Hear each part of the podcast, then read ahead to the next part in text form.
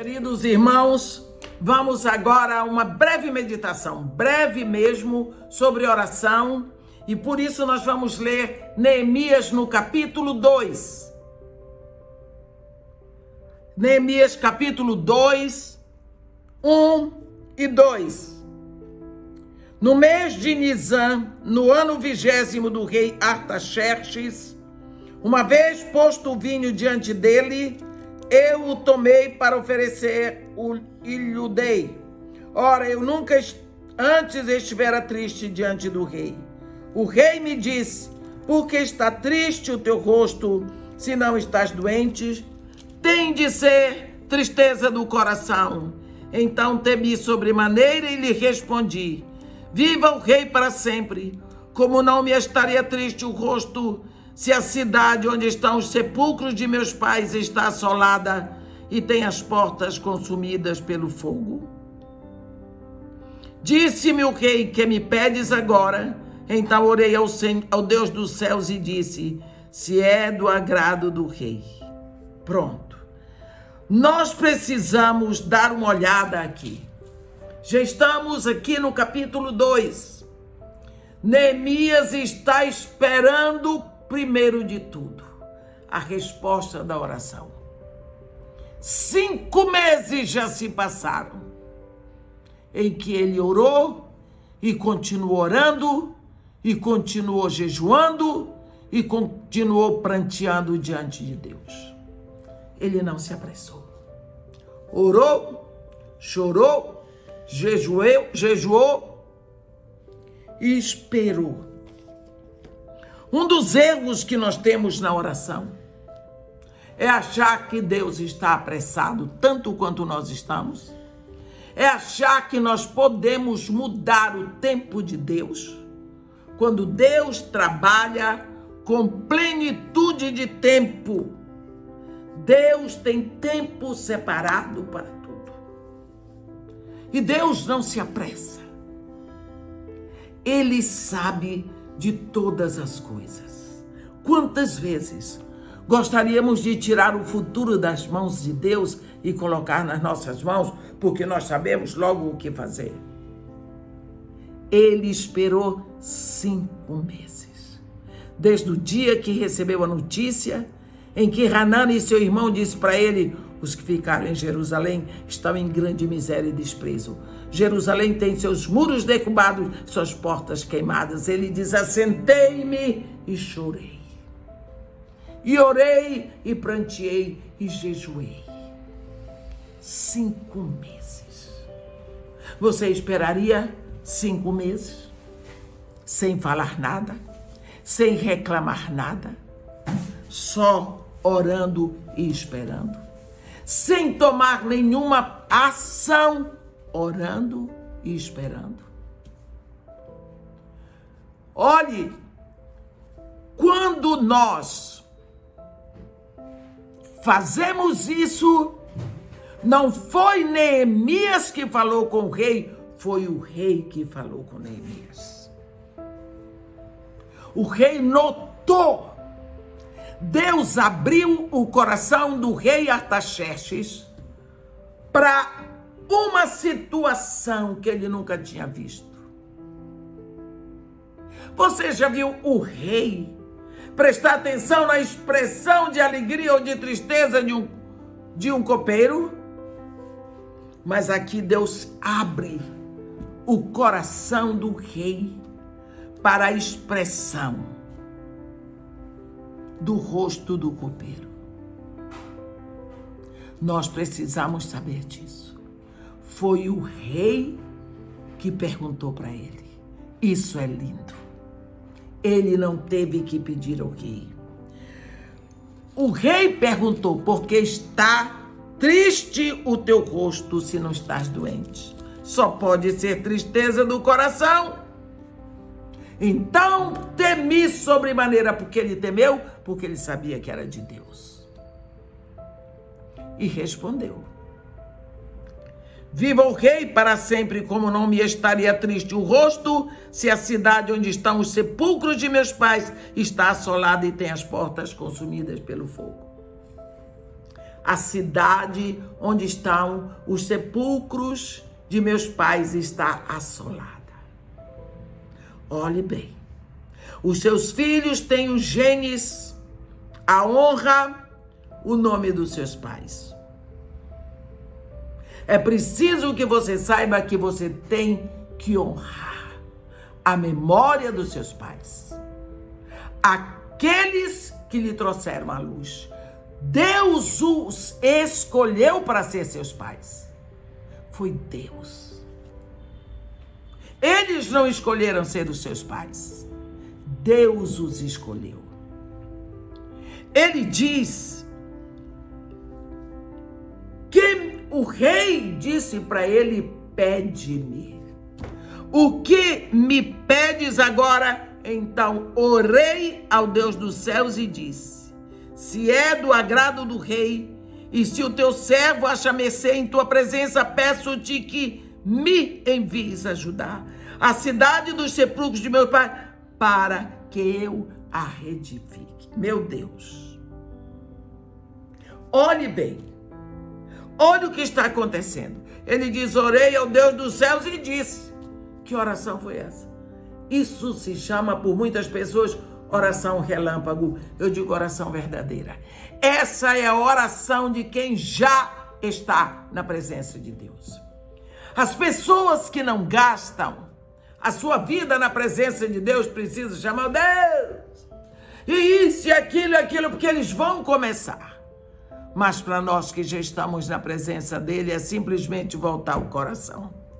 Orei ao Deus dos céus e disse: Neemias, ele sabia que só uma pessoa tinha os recursos, os recursos necessários para restaurar a cidade.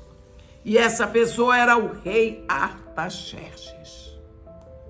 Nós sabemos que durante os cinco meses que ele gastou em oração, ele orou, ele estudou toda a situação. Ele sabia o que pedir. Cartas para os governadores da além do Eufrates. As diferentes províncias onde o rei, o selo do rei valeria como porta aberta. Ele sabia que todas as florestas do rei era próxima a Jerusalém e assim pediu uma carta de ordem para o encarregado Asaf. Isso é muito importante para nós aprendermos aqui. Primeiro, ele não diz para o rei, eu quero ir, ele disse, eu quero que o senhor me envie. Ele queria ir como arauto do rei. Ele queria ir na ordem do rei. Ele queria ser enviado do rei para fazer um trabalho. Quem poderia vir contra ele?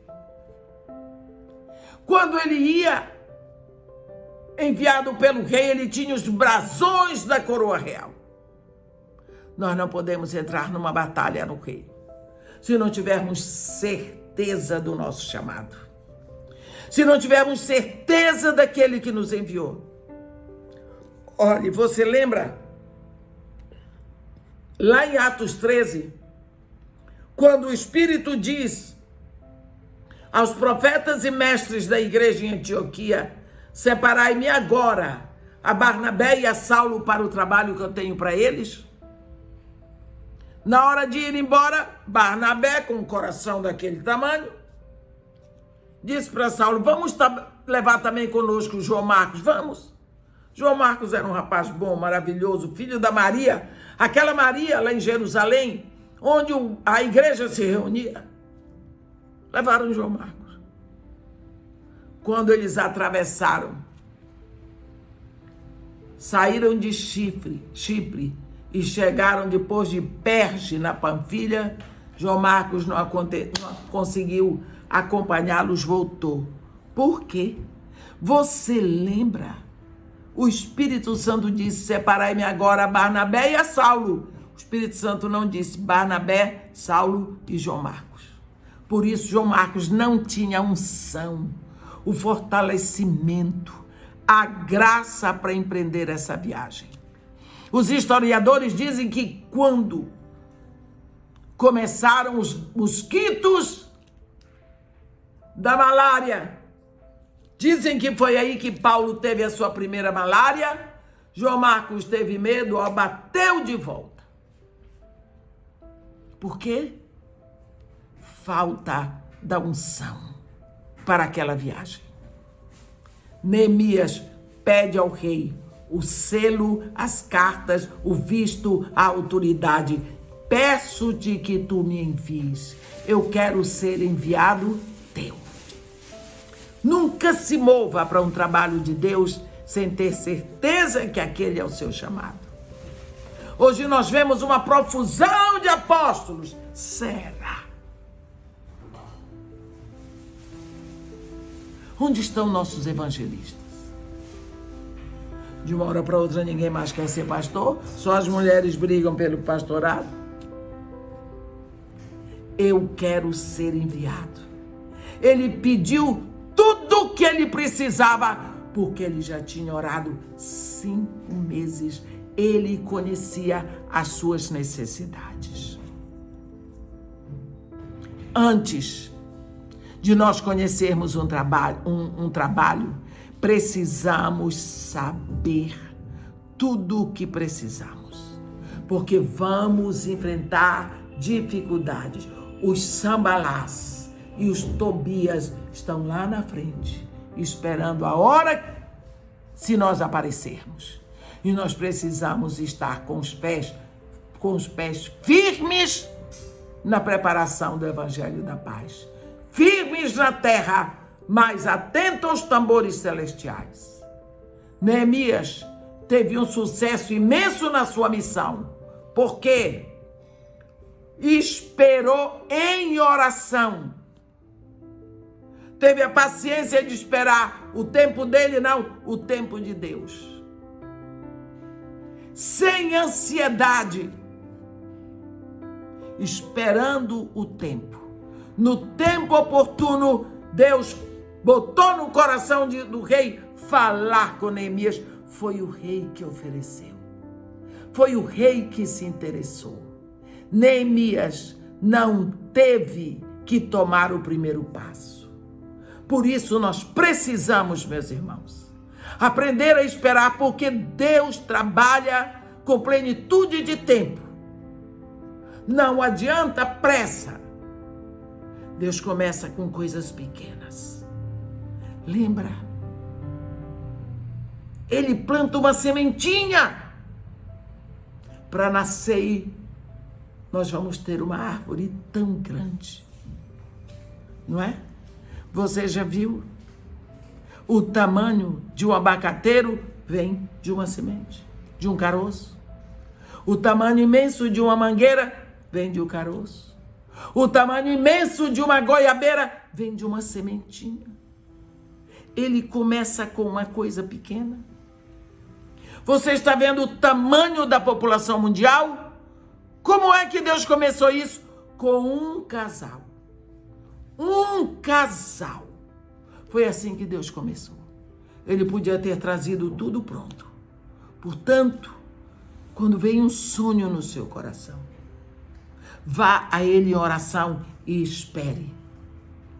E espere porque é dessa coisa pequena que ele vai trazer algo tremendamente grande para a glória dele. Que nós sejamos pacientes na oração esperemos. Amém? Que Deus nos abençoe e nos guarde. Que faça resplandecer o seu rosto sobre nós e tenha misericórdia de todos nós. Amém.